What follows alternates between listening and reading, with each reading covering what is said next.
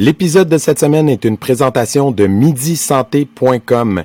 Midi Santé est une entreprise qui existe depuis 1996, spécialisée dans la confection et la livraison de repas santé destinés aux enfants en service de garde, en garderie et en milieu familial. Chacun des repas est conçu frais chaque jour avec des ingrédients de première qualité et c'est ce qui fait leur renommée. Si vous voulez plus d'informations sur Midi Santé, c'est le 1 877 240 4866. Cette semaine, entretien avec un guerrier. On a reçu M. Stéphane Meunier de l'école Budo Montréal, euh, qui est une école de ninjutsu. Euh, donc, on a abordé euh, encore une fois un peu les racines de cet art-là. on a fait beaucoup de recap historique. pour démystifier un peu le ninjutsu, les ninjas, un peu clarifier un peu les terminologies, ces choses-là. C'est que ça a été vraiment super intéressant. Euh, J'espère que vous allez apprécier euh, l'épisode encore une fois. Euh, pour les Patreons qui nous soutiennent déjà, merci beaucoup. On vous aime d'amour. Comme dirait Thomas Lovac, vous pouvez nous appeler si vous êtes en prison. On va vous fournir un alibi. Euh, ceux qui euh, connaissent pas c'est quoi Patreon, c'est une application. Vous avez juste à la downloader sur App Store, Google Chrome, whatever. Vous la downloadez sur votre téléphone. Euh, c'est aussi un site web euh, sur l'ordinateur. c'est Patreon slash guerrier podcast. vous pouvez aller soutenir le podcast avec des sous. 3, 5 dollars par mois. Vous avez l'audio ou le visuel en avance et du contenu exclusif. Donc ça vaut vraiment la peine. Euh, il y a des choses que vous allez jamais revoir, des conversations privées, toutes les Blitz Quiz euh, sont toutes là, de tout le monde. Jean Frenette, euh, euh John Terrien, tout le monde en a un. Donc, allez le voir, ça vaut la peine. Il y a celui de Steve Dorion sur YouTube si vous voulez un, exemple. Et si vous avez un dojo ou une business et vous voulez de la pub à 10$ par mois, vous êtes annoncé dans tous nos épisodes et vous pouvez venir co-hoster un épisode du podcast dans l'année. Les cicatrices nous rappellent d'où on arrive. Les combos qu'on doit livrer quand le destin chavire. Guerrier, on fera ce qu'il faut pour la famille. Cœur de lion, œil de tigre, on a la paix dans la mire The battles are never ending, I know. But we will get up and get on with the fight. And we'll do whatever for what is right. Just put your trust in us, in us donc, euh, cette semaine, entretien avec un guerrier, on reçoit M. Stéphane Meunier de l'école euh, Budo Montréal, qui est une école euh, de ninjutsu située dans la métropole. donc, bonjour, M. Meunier, ça va bien? Eh ben, bonjour, ça va très bien. Et vous? Ça va super bien, merci. Merci beaucoup d'avoir accepté l'invitation. Euh, c'est euh, la deuxième fois qu'on deuxième ennemi, on va dire. On, ça fait une couple de fois qu'on parle de ninjutsu, mais euh, c'est toujours très intéressant. juste, si vous pouvez nous situer, vous dans votre cas, vous venez d'où, premièrement? Vous avez grandi où? Puis les arts martiaux, c'est arrivé quand? OK. Donc, c'est toute une histoire. pour commencer, moi, la pratique des arts martiaux, c'est quelque chose qui est tout à fait normal. Je fais ça depuis l'âge de 8 ans, puis j'en ai 50. Mhm. Mhm. Euh, j'ai commencé normalement, ben c'est normalement. Mes parents voulaient absolument que je prenne des cours euh, pour apprendre à me défendre quand j'étais petit. Et euh, mon père a demandé deux choses, en fin de compte, dans vie très simple. Défends-toi puis parle au moins deux langues. Ce qui a été fait. Et j'ai commencé le judo Kodokan, j'avais 8 ans. J'en ai fait pendant 6 ans. OK très intéressant, euh, c'est très formateur, c'est un bel art, c'est un beau sport. Et euh, après ça, j'ai continué dans le karaté Kyokushinkai pendant trois ans. OK. Et en 1986, euh, ben écoute, Montréal, comme partout ailleurs, c'est Ninja Boom. tout un ninja dessus, les motos, les jeeps, les la ronde des manèges qui s'appelle Ninja. Fait que c'est mm. bien attrayant pour quelqu'un de 15 ans. Mhm. Euh, et, ça commence comme ça. Je tombe sur quelqu'un à Montréal qui, euh, qui enseigne ça. Je reste là quelques années. Et euh, la suite, écoute, c'est les États-Unis, c'est le Japon, ça lâche pas. Bon, on va oh, retourner. On va refaire tout ça par étapes. Bien sûr, ça fait beaucoup. c'est les grandes lignes, là. On va aller chapitre par chapitre. Chapitre par chapitre. Avec le judo, le judo en premier, après ça, Kyokushin pendant quelques années. Euh, puis, euh, qu'est-ce qui, qu'est-ce qui vous a poussé à aller vers un autre style dans votre cas, disons? Ben, j'ai eu euh, personnellement pas la meilleure expérience, malheureusement, pour ça. Puis, je voulais aller plus loin. Je voulais mhm. trouver quelque chose où on aurait des armes, on saurait comment se défendre de ces armes-là. donc, ça a été plus loin que ça et encore une fois, c'était très attrayant pour quelqu'un de 15 ans à l'époque de se faire attirer dans ça. Hmm. Mhm. Donc, c'était pas juste le contenu, c'était aussi le contenant du Kyokushin que. Exact, exact. Mhm. C'est un peu comme si, bon, si les gens qui sont plus vieux que moi qui se rappellent, eux, euh, du euh, karaté qui arrive au Québec ou euh, les, les films de Bruce Lee, ben là, tout le monde voulait faire du Jeet Kune Do. Fait que mm-hmm. ça remonte à loin. Là, ça fait longtemps qu'on est là. On est des vieux de la vieille, si on veut. Puis après ça, le, quand vous êtes passé au ninjutsu, le professeur à Montréal, c'était où? Comment ça s'est passé? Donc, ça a été à Montréal. C'était rien de... C'était plus des groupes d'entraînement. Euh, j'ai mm-hmm. resté là environ trois ans avec un grand ami à moi qui s'appelle Claude Riffon. Et euh, on a continué un groupe d'entraînement. Le professeur a juste quitté pour un moment. Et euh, les, chemins se sont séparés, comme, comme plein de choses, plein de relations qui se passent. Mm-hmm. Et on est, Claude et moi, dans un sous-sol d'église pendant plusieurs années à s'entraîner comme on peut et on décide de partir pour. Euh, ben, c'est là que j'ai rencontré Bernard à Québec en 1989, que, quand Stephen Hayes a, été là. Donc, j'ai rencontré Stephen Hayes en 89 et euh, John Poliquin de Presque Isle, Maine. Et euh, mm. ça a été le début de la pratique directement aux États-Unis, jusqu'en 1996. Donc, c'était des cours et des séminaires aux États-Unis. Écoute, j'ai arrêté de compter les séminaires aux, aux États-Unis quand j'ai commencé à trouver que c'était ridicule de passer 100. OK, OK, bon. OK. Euh, c'était Dayton, Ohio, c'était les festivals à chaque année, euh, c'était la, la, grande tournée. mm Wow. Puis, euh, oui, vas-y. ben, ben, je voulais savoir, je veux, je veux pas jumper trop vite, mais vite, vite, le Japon, est-ce que c'était plus, c'était plus pour des voyages ou c'était aussi pour des séminaires puis de l'entraînement beaucoup? Pour ce qui est du Japon, ça c'est le début, début des années 2000. Fait qu'il y a un jump là, qui se fait. Et mhm. ah, là, par contre, le Japon, euh, j'ai la chance d'une vie. Ça, mhm. c'est vraiment, quand on parle de la chance d'une vie, c'est tout un, toute une histoire qui est arrivée là-bas. OK, ben. Euh, je on, va y... oui, on va y revenir. Manu, c'était quoi ta question? Ouais, ben, moi, je voulais pas qu'on skip trop parce que j'ai peur qu'on oublie, là. Dans le fond, euh, vous avez mentionné un professeur aux États-Unis qui était le même que Bernard Grégoire, c'est ça? Fait que vous avez. Oui, Stephen Hayes et euh, John Poliquin. OK, fait que vous avez étudié comme en même temps que lui. Euh, est-ce que c'était, vous étiez collègues? On se voyait de temps en temps parce que la distance entre Montréal et Québec, tu sais, au quotidien, mm. c'est pas ça. fait que, euh, on se rencontrait euh, là-bas, c'était tout le temps très gentil. Euh, bonjour, bonjour. et voilà. Chacun, deux personnes sur un chemin différent, mais jamais très loin. oui, oui, c'est ça. Mais c'était quand même dans le même, on va dire, dans le même environnement de professeur. Association, à la limite. Là. OK, oui, oui, OK. Exact. Wow. Ouais, c'est ça, les deux francophones aux États-Unis. oui, c'était comment ça, que c'était accueilli comment quand vous étiez les, les, Québécois qui venaient se former aux États-Unis? C'était comment ça se passait? Ben moi, j'ai rencontré des amis euh, à Presque Isle qui sont encore. Euh, on se voit encore, ben pas pendant le COVID là, mais euh, on se mm-hmm. voit encore, on se fréquente encore. C'est quasiment des histoires de famille rendues là. on se visite puis on pratique. Mais mm-hmm. oui, c'est encore c'est encore dans cet environnement-là. Écoute, Presque Isle, on s'entend que c'est c'est loin. c'est un 10 heures de route environ. Euh, il n'y a absolument rien. Juste le fait de passer les douanes, c'était drôle parce qu'on nous demandait Mais qu'est-ce que vous allez faire là? Ben, on s'en vient étudier les arts martiaux. Attends, tu vas me faire à croire qu'il n'y a pas ça à Montréal, mais il y a ça à Presque Isle même. Oui, oui, malheureusement, c'est comme ça. C'est comme ça, il faut que ça migre. oui, il a fallu aller le chercher euh, ben, jusqu'au Japon éventuellement, mais on, s'est déplacé pour aller chercher ça. on est, si on veut, des pionniers qui ont ramené ça au Québec, pour pouvoir le mhm. partager. Oui. Mhm. Puis euh, là, ben, après ça, le Japon, c'est arrivé au début des années 2000. Qu'est-ce qui, est, qui est arrivé de mémorable? Le Japon au début des années 2000, donc euh, ça, c'est très, très drôle. je pars pour le Japon sur j'ai donc j'ai une personne qui se pointe à mon dojo que j'ai eu le droit d'ouvrir euh, en 1999. Euh, je reçois la licence euh, en 2000 pour Atlanta, où je passe le titre de maître, maître instructeur. Et j'ai permission d'ouvrir le dojo et départ pour le Japon.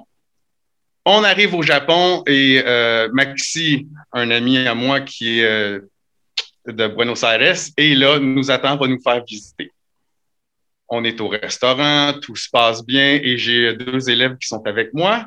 Et un de mes élèves reconnaît Kassem Zougari, euh, un Français immigré au Japon qui étudie là en permanence, euh, sous la tutelle de Soke Masaki Atsumi et Ishizuka Sensei.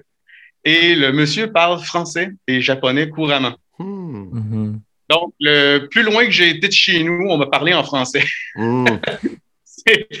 Ça a fait une connexion, comme vous pouvez penser, assez rapide. Ouais, c'est clair. Et euh, ça a été intéressant parce que soudainement, à la place d'avoir un, un traducteur dans le Hombu où on me parlait en japonais et que le traducteur traduisait, euh, Moyennement. parfois c'était. Il fallait se poser des questions quand le maître parle 10 minutes, le traducteur fait Hmm, c'est très profond. J'aimerais savoir de quoi le maître parlait. Hmm. Et euh. Kassem nous traduit soudainement tout ça juste pour nous. Et ça a été une grande chance de pouvoir avoir, euh, de pouvoir avoir Kassem, ce premier voyage-là. OK. Donc, il est resté avec vous tout le long du voyage? Euh, on se voyait pour les cours et pour le premier, ça a été plus, plus, euh, plus difficile que ça. Il n'était pas toujours avec nous, hein, on se débrouillait. Oh, ouais.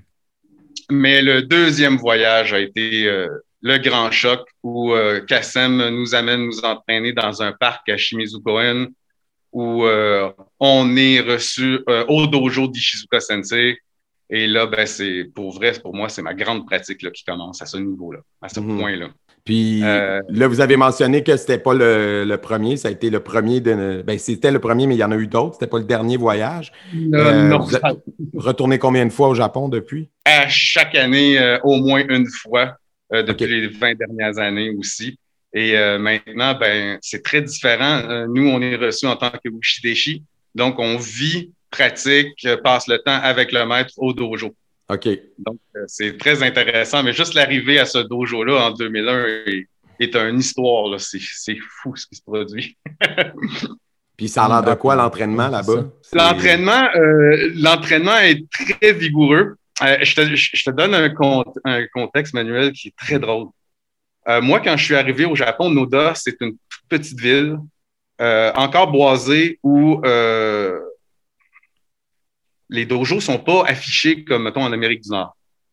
Mhm. Euh, moi, je vais manger au, au restaurant avec Kassem, avec Rosé et Louis, et Kassem nous dit de venir avec lui. On va aller finalement pratiquer au dojo du maître.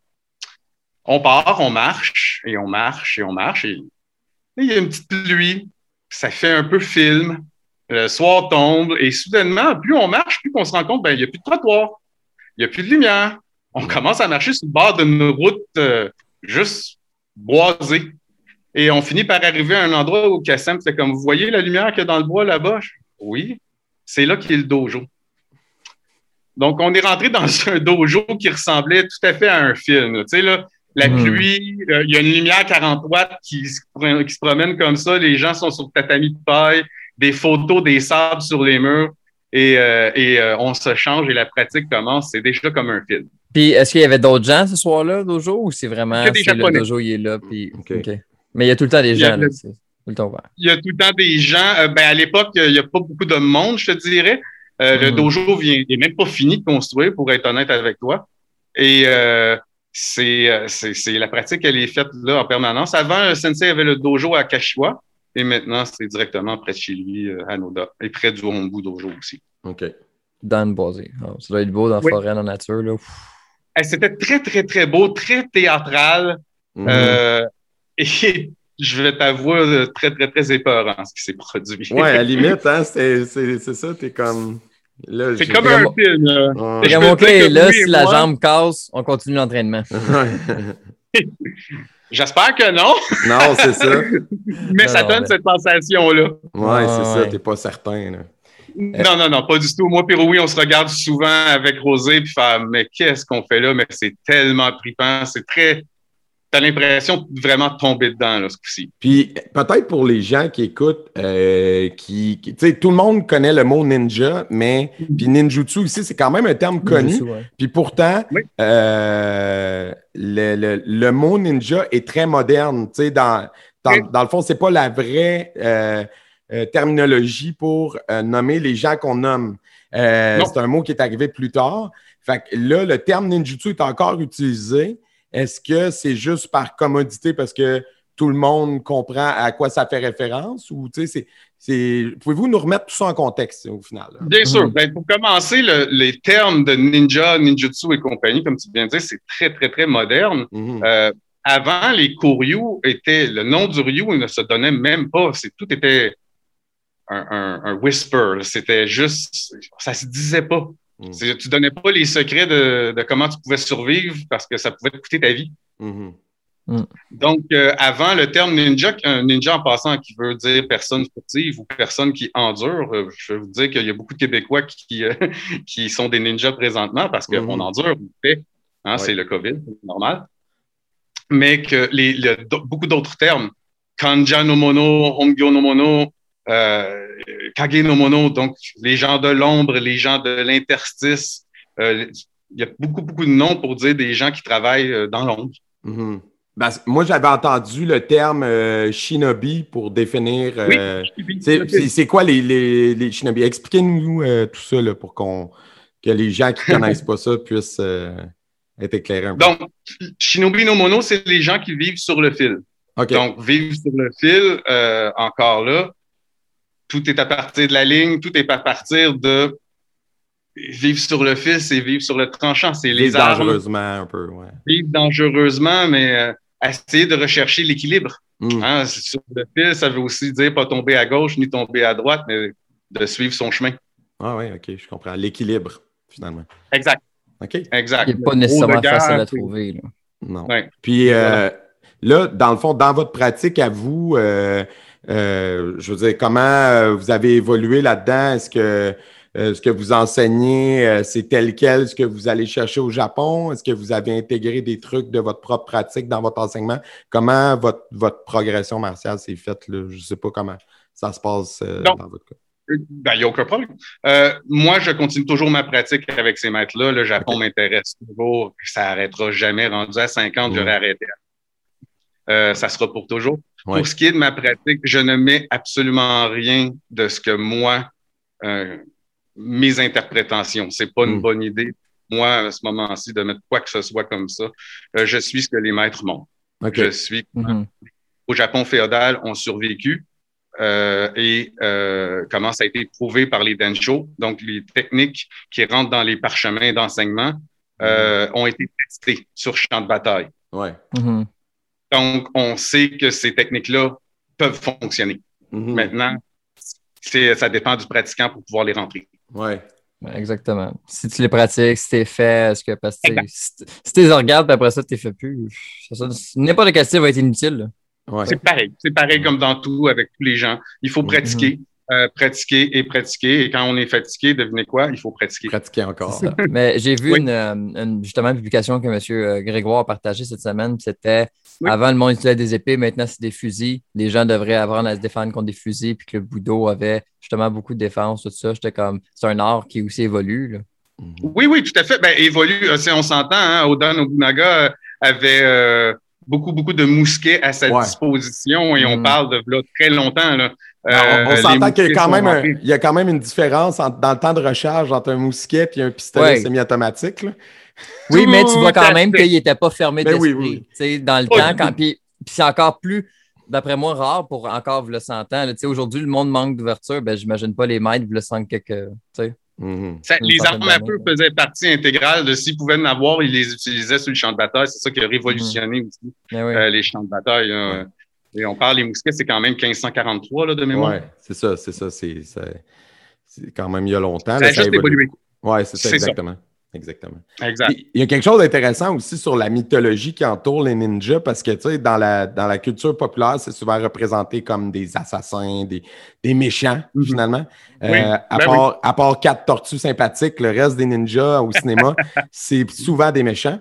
Alors les, que- petits, euh, les petits qui sont pas samouraïs, les genres de mercenaires. Oui, c'est ça. Alors que Ouais, exact. historiquement, dans le fond, euh, les samouraïs étaient les nobles, puis souvent, les, ceux qui étaient des ninjas, ce qu'on appelle les ninjas, c'était des gens qui, se- tu sais, qui, qui se fondaient dans le peuple. Dans le fond, c'était des gens de, tu sais, du plus Ça du dépend. commun. Il y a plusieurs, euh, il y a plusieurs, il y a plusieurs types de ninjas. Hein, Mm. Il y a eu plusieurs aussi. Tu sais, si on regarde euh, euh, Ieyasu Tokugawa, donc qui est shogun en 1603, euh, c'est cons- son conseiller qui est Hattori Hanzo, euh, rien à voir avec Kill Bill, euh, est un ninja de la région de Iga. Euh, Mhm. la garde rapprochée de Ieyasu Tokugawa, c'est euh, 300 ninjas de la région de Iga Mhm. et, trois- et 200, euh, non, pardon, c'est le contraire.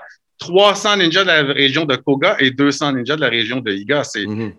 Les ninjas sont littéralement collés au gouvernement pour euh, les protéger. Ouais. Euh, tous les seigneurs de guerre au Japon féodal avaient leurs espions, Mhm. leurs gardes rapprochés Ouais, et tout. Mais tu sais, ce que, ce que j'essayais de dire, en fait, c'est plus que, tu sais, on les a souvent dépeints comme, tu sais, eux, c'était les méchants, puis les samouraïs, c'était les gentils, alors que, bof, Ouais. pas tant, là. Il y a de la nuance pas Non, mal. pas tant. C'est, différents rôles pour différentes choses à accomplir. C'est ça, exactement. Exact. C'est juste ça. Après ça, c'est que s'il y avait souvent le côté, euh, si on veut, là, le, le véhicule là, qui est la noblesse des samouraïs et, et tout, mais euh, non, sur champ de bataille, la noblesse n'avait pas euh, sa Ouais, place. ça fout le camp un peu quand que je te rentre Ouais, ouais, dans le ventre. Ouais, ouais. Exactement. Ouais, ouais. Et tantôt, on a parlé d'armes, euh, justement, et tout Ouais. ça. Euh, Il y en a beaucoup, des fois, les shurikens, des choses comme ça. Donc, est-ce que c'est des choses que vous vous entraînez encore, euh, tout ça? ou- C'est quoi précisément que vous utilisez? Bonne exact. Oui, ben, tous les armes du Japon féodal restent utilisées, même si certaines sont très archaïques, il faut le dire. Mais, Mhm. Je veux dire, quand tu as un objet qu'on te lance, que ça soit un shuriken au Japon ou ici, euh, peu importe, une- on te lance un objet, l'usine, ouais.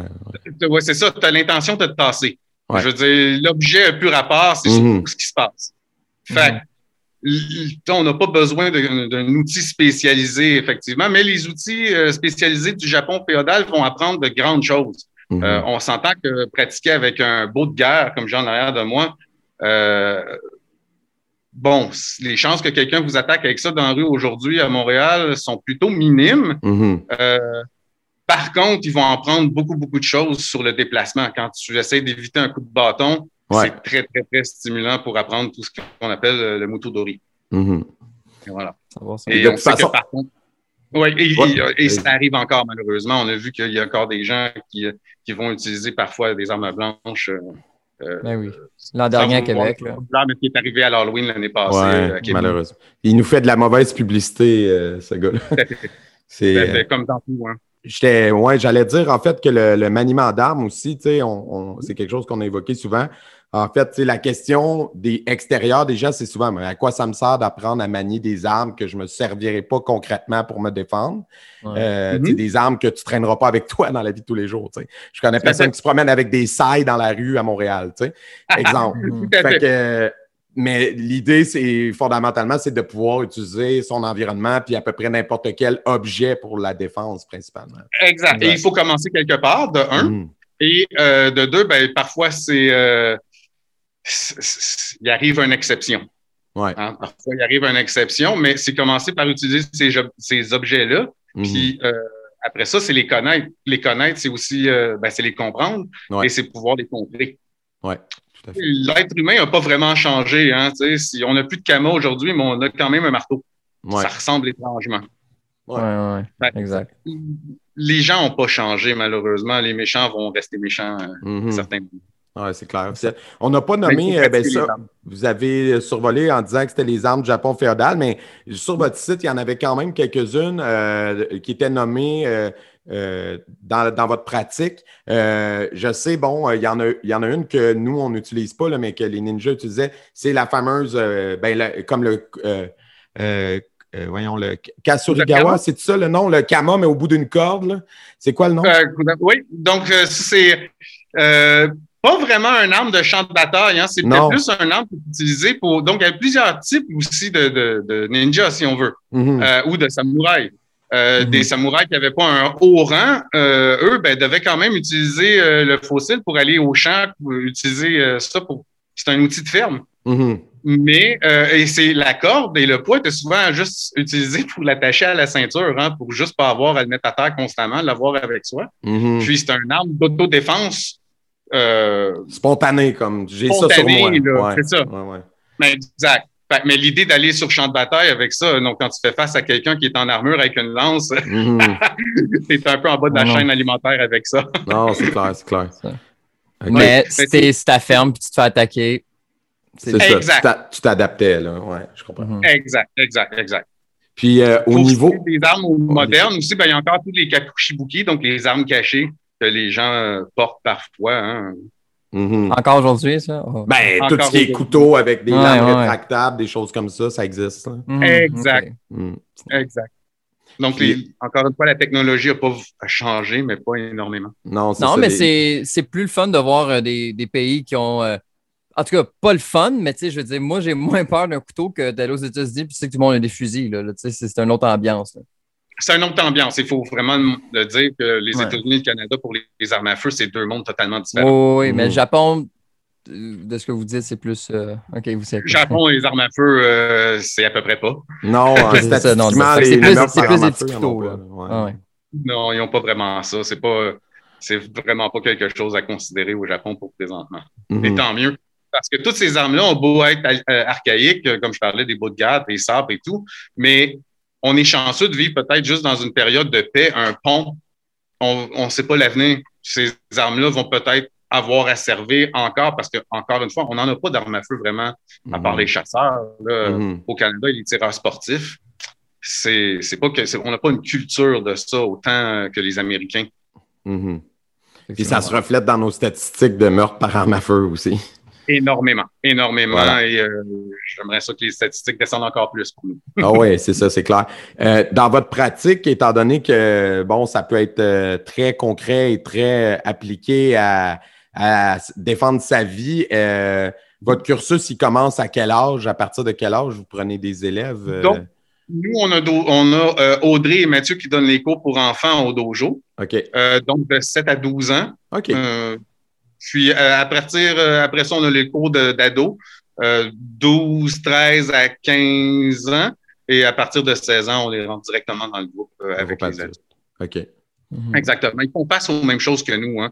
Il Ouais. faut, Ouais, euh, il, il- faut qu'on, il faut à- montrer à ces gens-là, à la nouvelle génération, de comment faire.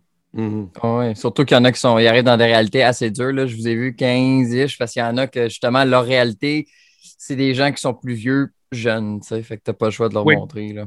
On- ben, vous savez, moi, euh, on m'a dit oui quand j'ai voulu commencer ma pratique et euh, je veux dire oui aux gens qui veulent commencer leur pratique. Moi aussi, je suis juste un pont.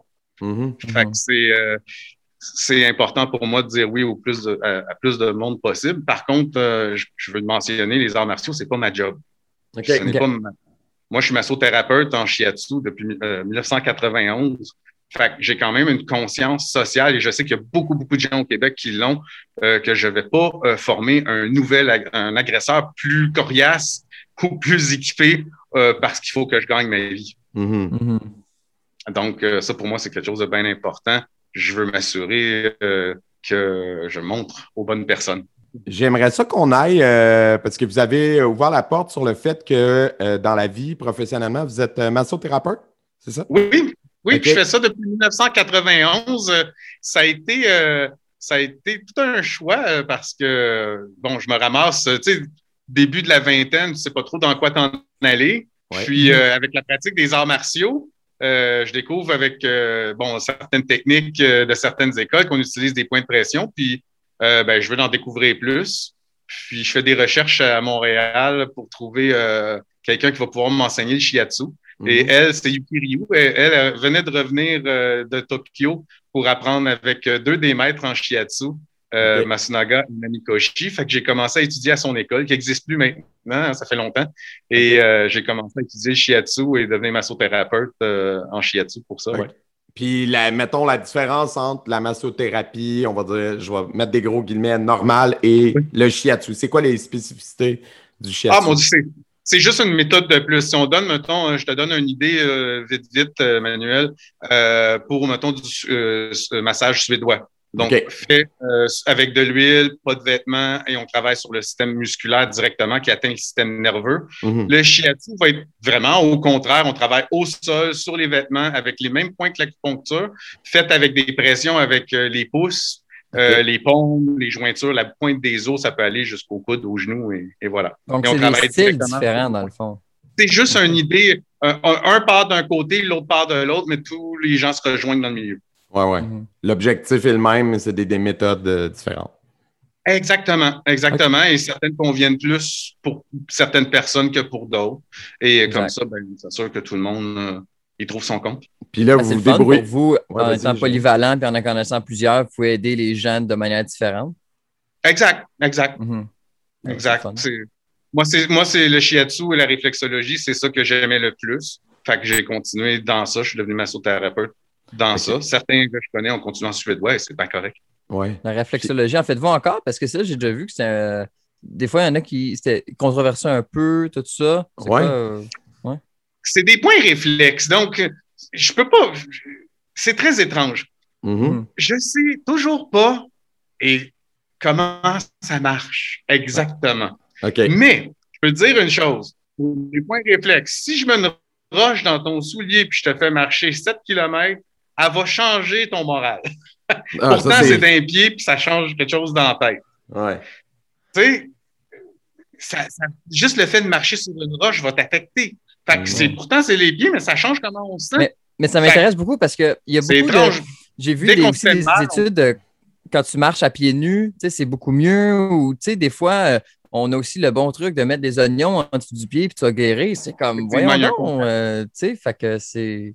Qu'est-ce qui vient avec toute cette euh, science-là du pied?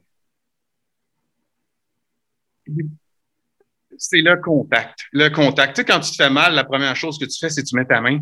Mhm. Mhm. C'est le contact. Euh, je pense que les gens comprennent beaucoup, beaucoup c'est quoi manquer de contact en 2020-2021. Mhm. Ouais, ouais, ouais, ouais, On a exact. tout ouais. tard le contact. Non, mais c'est Ben, clair. c'est Ben, juste ça. C'était ça ma question euh, où je m'en allais, euh, parce que là, vous êtes massothérapeute et enseignant d'arts martiaux. Fait que deux choses qu'on peut pas faire sans ou difficilement sans se toucher. Euh, je ne sais, je sais pas euh, pour le ninjutsu. En karaté, on peut euh, enseigner à l'extérieur puis pratiquer des katas. Euh, dans votre pratique à vous, est-ce qu'il y a quand même moyen de continuer l'enseignement en extérieur? Donc, euh, je continue l'enseignement en extérieur avec les armes longues. Donc, on reste. Et, et ça, c'est des choses qui, qui sont euh, qui vont être débattues plus tard, j'imagine. Mais étrangement, par, moi, je continue les, à pratiquer les armes longues. Donc, euh, avec euh, certains de mes élèves, on est dehors, on porte le masque Mhm. euh, et on reste à trois mètres. Mais par contre, j'ai toujours le droit de faire de la massothérapie à l'intérieur avec les masques. Donc, le- Il n'y a pas de logique là-dedans. Ouais, ouais. il, y a- il y a- il manque un- il y a Ouais. quelque chose qui ne marche pas, mais le dojo est malheureusement fermé depuis le 1er octobre 2020. Ouais. Et on attend euh, la santé publique pour nous donner euh, le mot d'ordre pour ouvrir. Mais tant mieux pour les massothérapeutes, ceci dit, c'est tant mieux pour vous. Mais, mais euh, au niveau arts martiaux, c'est sûr que quand tu regardes ça, tu fais je peux aller voir ma physio. Je suis très content de pouvoir aller voir ma physio, exemple. Mais euh, je peux pas enseigner à des gens qui, dans mon dojo, étaient déjà à deux mètres de distance de toute façon. Exact. Parce que tu peux C'est pas être. Tu sais, c'est ça. Fait que j'ai l'impression que quand les décisions ont été prises, ils, ont, ils se sont pas dit on va consulter les gens qui pratiquent ce sport-là pour voir. Ils voulaient pas faire de cas par cas, ils ont dit on ferme tout. Exact, exact. c'est- Il y a les cas par contre, on sait que ça fonctionne pas, fait qu'on a tout passé. Ouais. Euh, par contre, il y a des posés, il y a des côtés positifs à tout ça, Manuel. Euh, je vais te dire qu'un an à éviter des coups de bokken, donc des sabres en bois et des sabres, des beaux de guerre, euh, ça forge. Ouais. Ça forge. donc, ça, a Ouais, été, ça nous permis d'aller plus loin dans une pratique Mhm. différente, si on veut, mais de- toujours constante.